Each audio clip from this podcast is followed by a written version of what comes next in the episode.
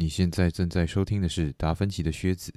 喜欢我的节目，想要在第一时间收到节目的最新消息，非常推荐各位到 Instagram 上 follow 我的账号，名称是 DVC underscore BTS。所有节目的预告和上传时间以及其他资讯都会在上面第一时间更新。有任何想法或问题，也欢迎私讯讨论。谢谢。那这一集节目正式开始。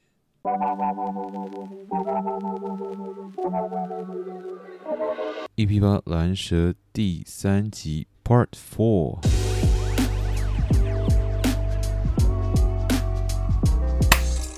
诶，嗯，你说，我记得我们当下，我记得就是因为其实你聊了好几个很实用、很还蛮受用的一个社交的一个技巧，嗯。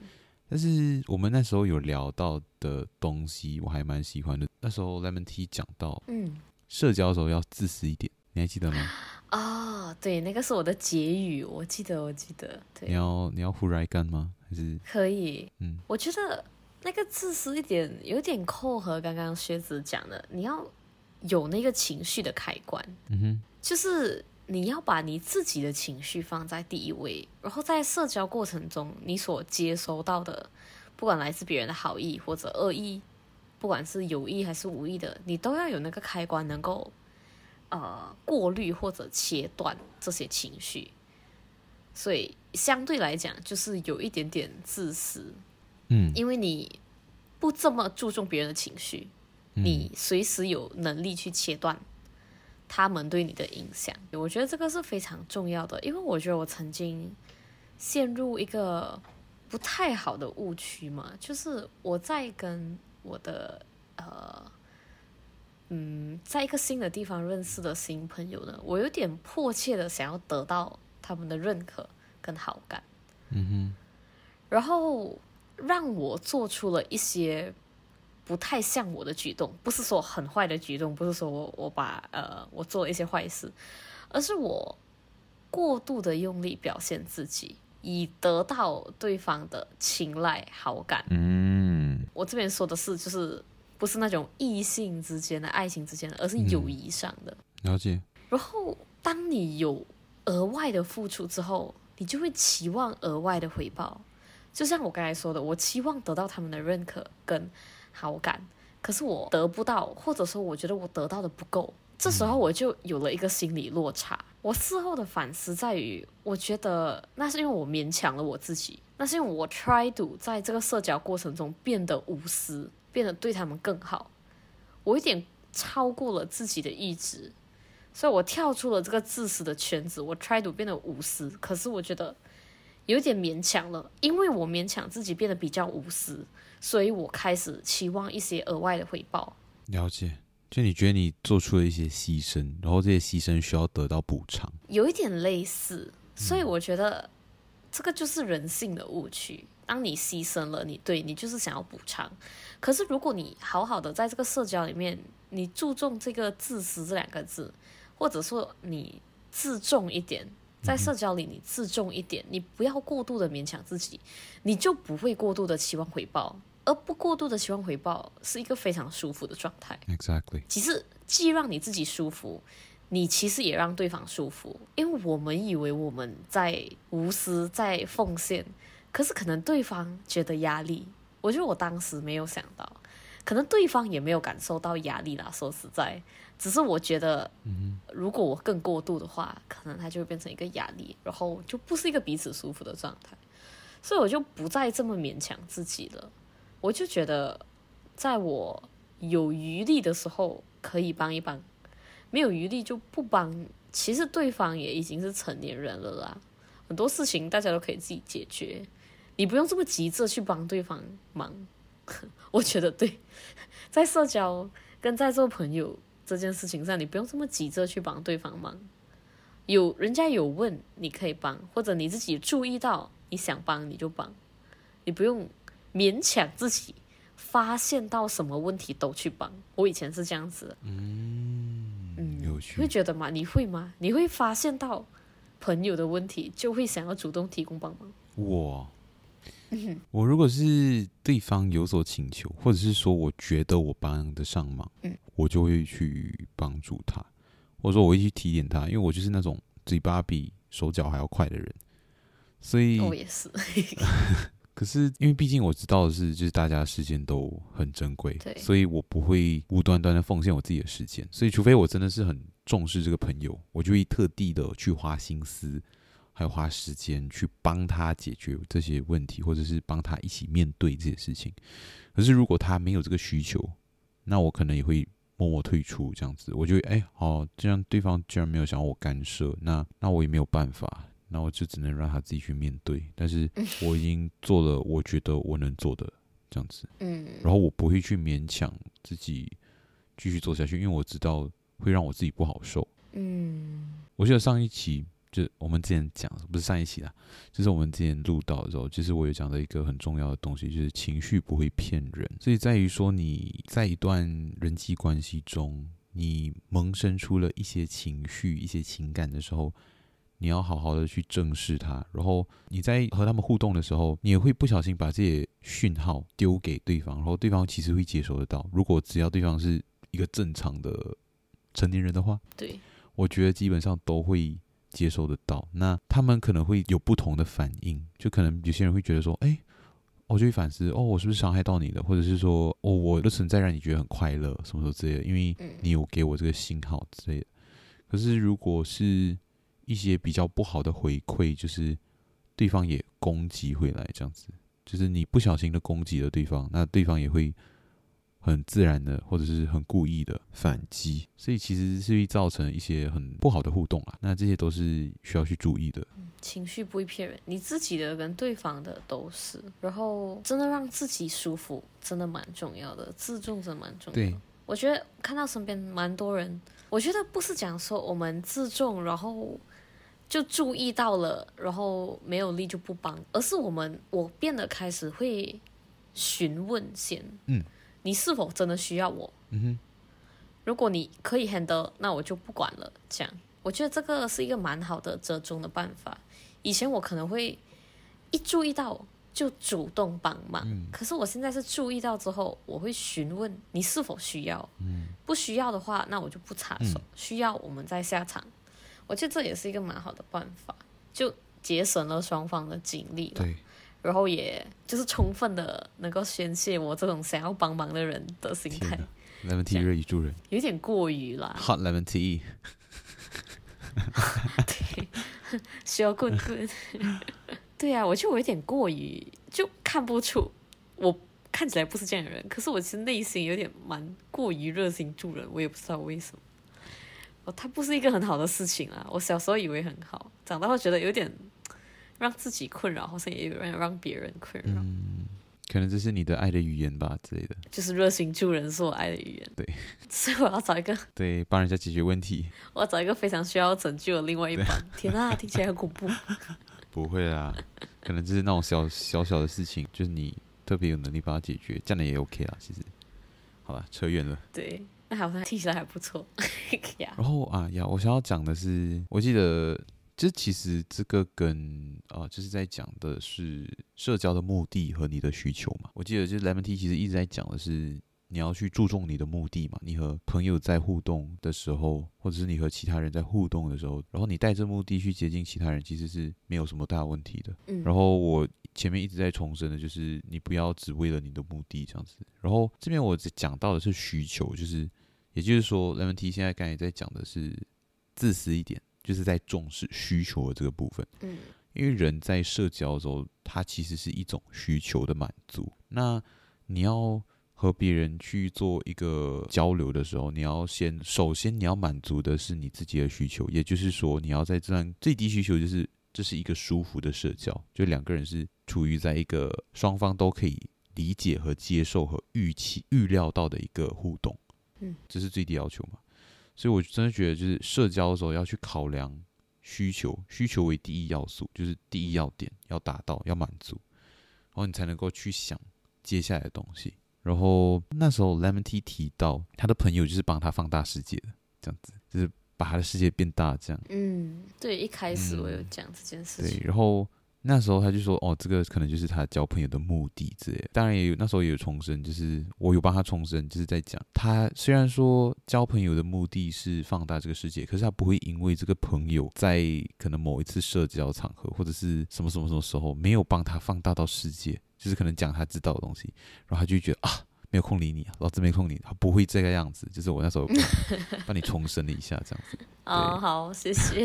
确实，就其实他是一个怎样讲目的，我那时候就做补充，就是目的要低于这个对象本身。也就是说，你和他在交流的时候，可能你有这样子的一个目的，但是你不会因为说你的目的没有达到而去放弃尊重这一个人，是这种感觉啦。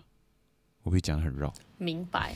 我觉得分得太清楚了，我们普通人直觉上不会想这么多。嗯哼，直觉上当然是不会啊，嗯、但是我就把它说清楚。哦，对对对，我直觉 上也不会这样，我只是可能就是来道德感可能重一点，啊、然后就会去反思说，哎，为什么我觉得这样不妥？然后我就讲出来，就是其实明白，你不把目的凌驾于其他人之上的时候，就很像你不把你的人生，就你不把目的凌驾于你的人生之上这样。就你把你和自己和其他人平等看待，嗯，是这种感觉，嗯嗯，对了，这样我可以同意，就目的绝对不能凌驾于交情，嗯，就是情谊之上，嗯。嗯，嗯，好，进入到算是最后一个点了，上次聊到的，就是我们那时候讲到。呃，友谊这件事情其实还蛮脆弱，因为其实就是我们会觉得很多时候我们会要让一件事情顺其自然哦。可是友谊这件事情，它顺其自然起来是最可怕的，因为它最容易消失。对对，因为友谊呢，又不像亲情这样不可分割，也不像爱情这么唯一，这么排他性强。嗯，那友谊就是你可以同时有很多段友谊。嗯哼。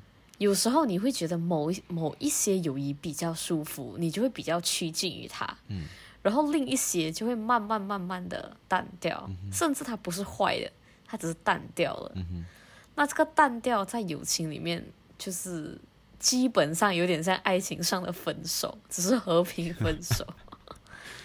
对，然后和平分手之后，你也没有这么容易就是重新拾起，所以就变得很脆弱，你要不断的。想办法去维系它，嗯、哼对，就像爱情吧，我觉得它只是没有这么用力的爱情。嗯，就是爱情可能就是因为互动的更频繁，然后可能也比较绝对、比较特别、比较特殊嘛。对，而且对象只有一个，嗯、所以其实，在很多时候，你只要注意你自己有没有做错或者做对一些事情就好了。就是你有没有满足到对方的需求？你会时时刻刻用更放大镜的一个角度去审视他。对。可是友情的话，你就没有办法这样子做。然后我我记得，就上一次录的时候，我很喜欢这一句话，就是我就再讲多一次，就是就是你没有做错什么，我也没有做错什么，可是我们就不再是朋友。嗯。这就是友谊中很容易出现的一个场景。对，就是淡掉了，对就没有坏事发生，就淡掉，这超恐怖的。对啊，对啊，Lemon Tea 以前是很容易活成孤岛的一个人。对，对我个人、嗯、真的，我会不自觉。其实我也很好奇，我自己的心态是什么？我也蛮蛮想要剖析，可是我就大剖析。我发现它有点存在在我的天性里面，嗯，就有点像我们朋友之间最近开始在用一个新的。那个什么分享的软体就有点类似 Instagram，只是没有这么多朋友的 Instagram，一个新的软体。好友 Instagram。然后我一开始对一，然后我一开始就也很认真的用，然后也很认真的看。嗯、可是有一天我没有看之后，我就也没有在上面 po 新的东西了。然后我也就是不再点进去看我好朋友们的动态。然后我很认真的剖析，其实他没有。交错过我的脑这件事情，就我好像很钝感的忘记了，然后不再想起，就不再去做。所以在我的这个个人个性里面，我需要不断的提醒自己去联系。我觉得对于我的很多朋友来说呢，他们会很自然的去联系，因为他们渴望这种联系，他们。自然的不想成为孤岛，自然的想要有很多来自不同人的交流跟对话。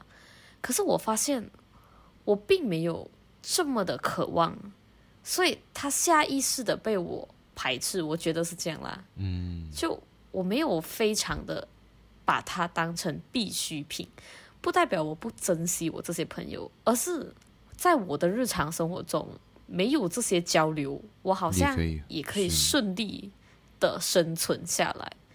他不是我生存的必需品，变成我会一直不自觉的忘记它。嗯，然后我必须，可是因为这些朋友是我非常珍惜的朋友，所以我必须不断的提醒我自己，要把他们当成必需品。就他们原本不是必须，可是我在努力练习，在日常中把他们变成必须，就是总是花时间去练习这个联系。嗯。把他们慢慢慢慢变成不可分割的一部分。有趣。就我相信，所有事情都是可以练习的，他只是缺乏足够的时间。所以我觉得，对，我在练习。可是我这个是很奇怪的例子啦。我觉得大家应该都蛮渴望联系的，就不可或缺。就时不时、时不时，如果太久没有找人讲话，就会很想要找人讲话。对，所以大家是不可或缺的。大家不会遗忘啊，怎么说。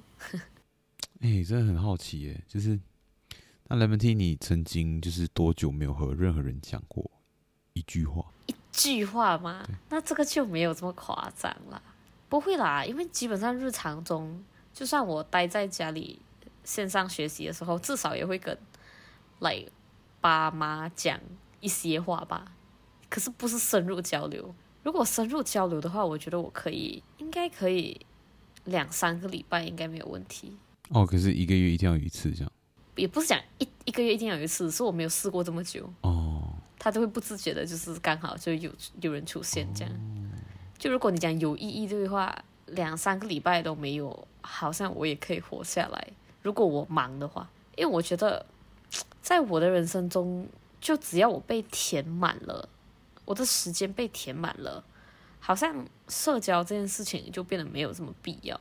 嗯，对，有趣，这个可以去想一下，因为我觉得还蛮……对，我觉得我还我也还蛮想问其他的观众朋友，就如果你的时间真的很忙，嗯，比如说你工作真的很忙，不社交是大家是可以忍受的吗？嗯，我觉得其实还蛮在于说，我现在有很多的替代品吧，因为其实我觉得人在工作上的时候。多多少少会有一些社交需社交的一个场合，可是在于那件事情有没有满足到你的交流的需求吗？或者认可需求、情绪需求等等的那些都是另外再说。可是我觉得它可能一定程度上的填满了你的社交上的一个需求，就是你意识到自己。不是一个人这件事情，其实就是社交的一个其中一个很大的一个底层的一个需求吗？嗯，应该是这样子，就是因为人其实是没有办法一个人活着的，人就是社交 动物，你就是要有其他的人类。你才有办法。对，可是我的社交阈值好像真的还蛮低的。对，可能就是比较低，我觉得。然后，嗯，对，我甚至如果像你刚才讲的，让我自己感觉到不是一个人，所以我才可以这么久不社交。我觉得甚至都不是，我可以全靠看戏跟自己做事情，就是打发掉还蛮多天这样。那如果就是你完全就是来线上课都不上的那种，哎，就是你没有跟任何人对话。其实我们上线上课也没有什么在对话，就只是纯粹的知识输出这样子而已。哦，可是你有在听别人说话这样子啊？对，可是那个算社交吗？我觉得应该，我觉得应该不算，那不算交流。嗯，对，那应该不算，那只是听课。但是可能可能他满足到的是你不是唯一的个体吧？就是你那件事情可能吧？可能吧？嗯，我觉得更多的来说是蛮就是刺激到我的大脑。嗯。就是我觉得我的大脑需要不停歇，那我就不会寻求这么多别的渴望。比如说看剧或者看电影，可以让我不停歇的思考，感知到不同的情绪，有不同的感受。那可能我就不需要从社交中获得这么多喜怒哀乐。我觉得有可能是这样子。哦，奇妙吗？爱追剧的大家可以一起来回答一下吗？就是追剧能不能替代社交需求？我觉得追剧确实。你从别的事件中获得这么多的情绪感知，你可能获得感动，获得来爱意，获得悲伤，我觉得还蛮一定程度上取代了一部分的社交需求，而且它跟一部分的社交需求是重叠的。嗯，我这边是认同的，我觉得。对，我觉得还蛮奇妙的。因为在于说，是比如说有一个风气嘛，就是你知道一个族群叫尼特族，就是他既不是学生，也不是打工，就是也不是上班族的一群啊成年人。就叫尼特族，不一定是成年人啊，就是你只要没在上班，也没在上课，那你就是尼特族，然后就蹲在家里那种。就是这个词汇来自日本啊，然后他就是意思是说，这群人其实很少出去社交，可是他就是很常可能在呃 ACG 圈子里面活跃啊，就是在呃这些刺激这些娱乐上。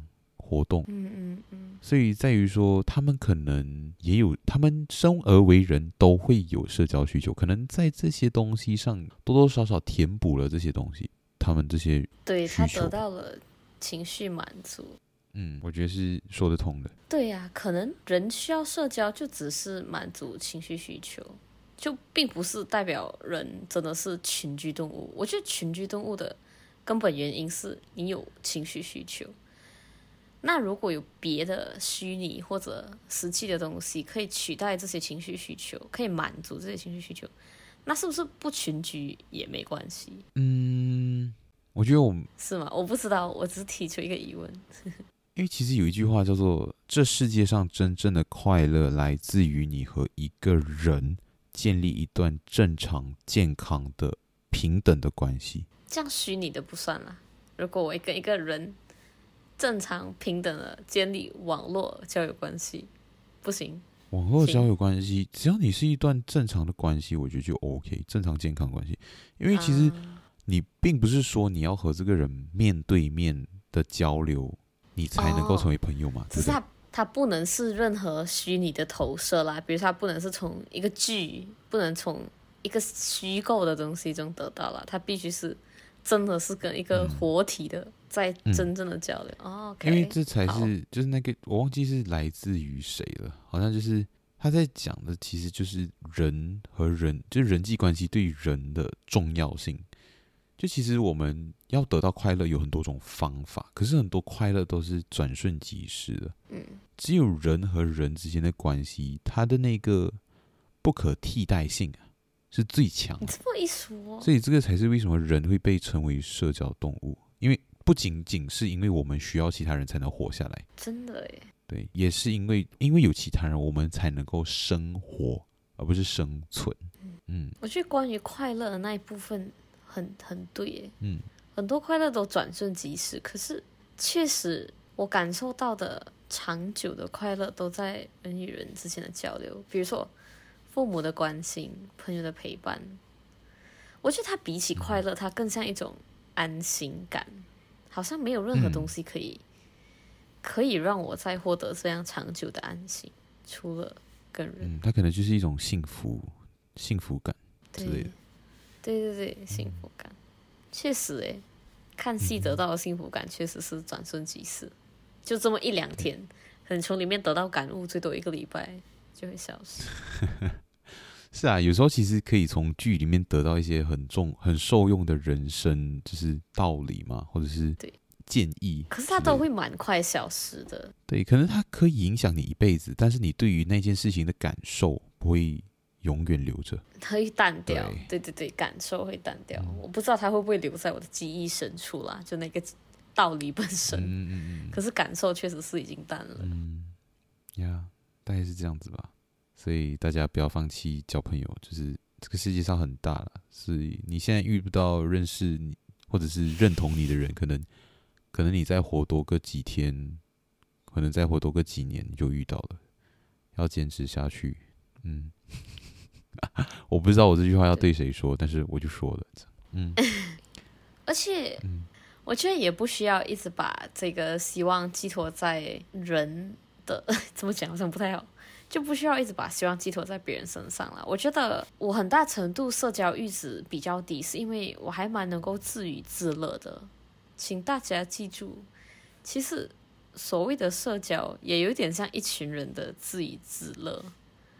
所以，如果你可以自己想办法从自己做的事情上获得快乐跟满足，那你就往这个方向去发展。然后朋友在这个过程中，他可能会来，可能不会来，可是他并不影响你自己个人的自信，嗯，跟幸福。嗯、对，我觉得蛮重要的。呀，就其实很多时候，我觉得我蛮赞同 Lemon Tea 在讲，不要把希望都放在别人身上。可是我的切入点是在于，可能可以改变的人是你自己啊，对，也对。就你可能对于一段关系，或者说你想要从这段关系中得到的一些事情，可能是必须要从你这边做出调整的，你才能够得到的。可能你就是一个，你需要一个人无条件的去爱你、去包容你、去理解你，可是你本身又不在乎别人的感受。那你就很难遇到这样子的人，除非你有一些什么先天优势之类的。但是 有钱，对，或者是长得好看之类的 呀，等等的啊，对，嗯、好烦哦，长得好看。对，谁？你说你吗？哦，讨厌，羡慕死了。谢谢，不过我知道还好。我这边是真的是被官方认可的，长得不丑，但是也不好看。天呐，随便了。官方是谁？马来西亚政府盖章？没有啊，但是不要乱讲。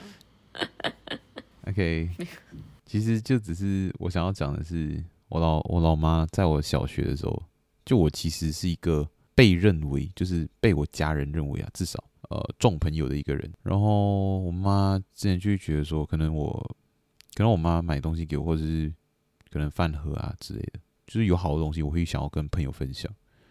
然后我妈还有我，就是我哥，他们都会觉得你为什么要对你朋友那么好？他们到底是谁？就是他们，他们谁都不是，就是这样子一个概念了。就是我觉得朋友的关系就是建立在两个什么都不是的人身上，然后你们两个人就是不小心就是一个很平等的呃关系，很平等的一个互相遇，相遇，然后去做交流，然后保持一段良好的关系。它是一个这样子的一个很神奇的一段关系，而且维护也是很基于两个人本身的意愿，而不是基于什么哦，我把你生下来，所以你要听我的，或者是哦，我们两个人住在同一间家，所以你要听我的，等等等等之类的。其实它是一个非常纯粹的感情吧，我觉得纯粹的人际关系，所以我就觉得很珍贵，这样，嗯，是这种感觉。对，而且我觉得友谊让我们开心的点也在于。通常我们结交的朋友都是我们认可的价值观，而认可感这件事情本身应该会带给双方蛮大的满足。嗯哼，就我被某个人认可了，嗯，然后我认可了某个人，它是一个双向的快乐。嗯，因为我们不一定认可我们可能亲人的价值观，可是我们没有办法改变。嗯，可是我们在就是茫茫人海中。找到了，而且被认可了，嗯、这种感觉还蛮蛮棒的。棒是因为其实如果是家里认可你，可能形成了两种情况，就是你真的就是呃感受到被认可，然后你不会再对外界，就是你不会再在乎外界对你的所有批评。然后还有一种就是你会担心说，家人对你的认可是不是因为他们是你的家人？所以他们才认可你，嗯，不纯粹。他们不纯粹，就是因为你是他的孩子啊，或者是你是他的父母，所以他就是对你特别有一种偏爱。对。可是如果这个人是一个陌生人，或者说他本来是个陌生人的话，他就除了就可能一些呃，比比如说他称赞你可以得到好处之类的，可是排除这些场外因素以外，那他如果他真的打从心底的去佩服你，去认可你的时候。那份快乐是难以取代的吧？我觉得，就像 Lemon Tea 讲的那种互相认可，哇，真的是很怎么说？我觉得对一个人的感受啊，是造成一个很大的影响的，就是很，你真的会感受到很多，让我们自信。嗯，对，真的会让我们自信。我觉得我我有蛮大一部分的自信来源于我的，就是超级好朋友们。普通好朋友我不是很确定，可是应该也是有啦。对，嗯，挺好的，好吧。然后。嗯也祝福大家可以找到好朋友，然后在社交中，首先让自己舒服，再来看看能不能让别人舒服。对，不能的话就没关系。我们提我们提供了各种方法，可是如果你不想做也没关系。我觉得你这个这个这个片尾剪成精华的话，大家应该会误会吧？是怎样？要教什么舒服？是按摩吗？还是？好啊，好啊，我们今天谢谢 Lemon Tea 补录了。嗯，嗯，就是谢谢他，当然意气相挺。对，谢谢他，就是百忙之中抽空给我们这样，然后也希望就是这集播出的时候，就是 Lemon Tea 应该很顺利的在在在在学习，就读就读，对，所以我这边就不是很顺利，对，是很痛苦的 在学习中。不会啊，那我希望这一集播出的时候，嗯。Lemon Tea，呃，一切都 OK OK，然后大家听众朋友们也是，可能如果有在隔离的朋友们，也是都可以过好自己的生活这样子，然后呀 know，打开新的篇章之类的，因为我知道现在就是有好几位朋友也是跟 Lemon Tea 是同样的状况，这样就是又又回去自己本来应该在的地方，或者是呃之类的，就是又换了一个环境，这样子。对。还有我们的刘老师，对，他叫刘老师，对，他叫刘老师，他叫刘老师，刘老师也是，对，对，好，谢谢，谢谢，谢谢 Lemon Tea，嗯，那我们下集再见，OK，OK，OK，加内，拜拜，拜拜，拜拜，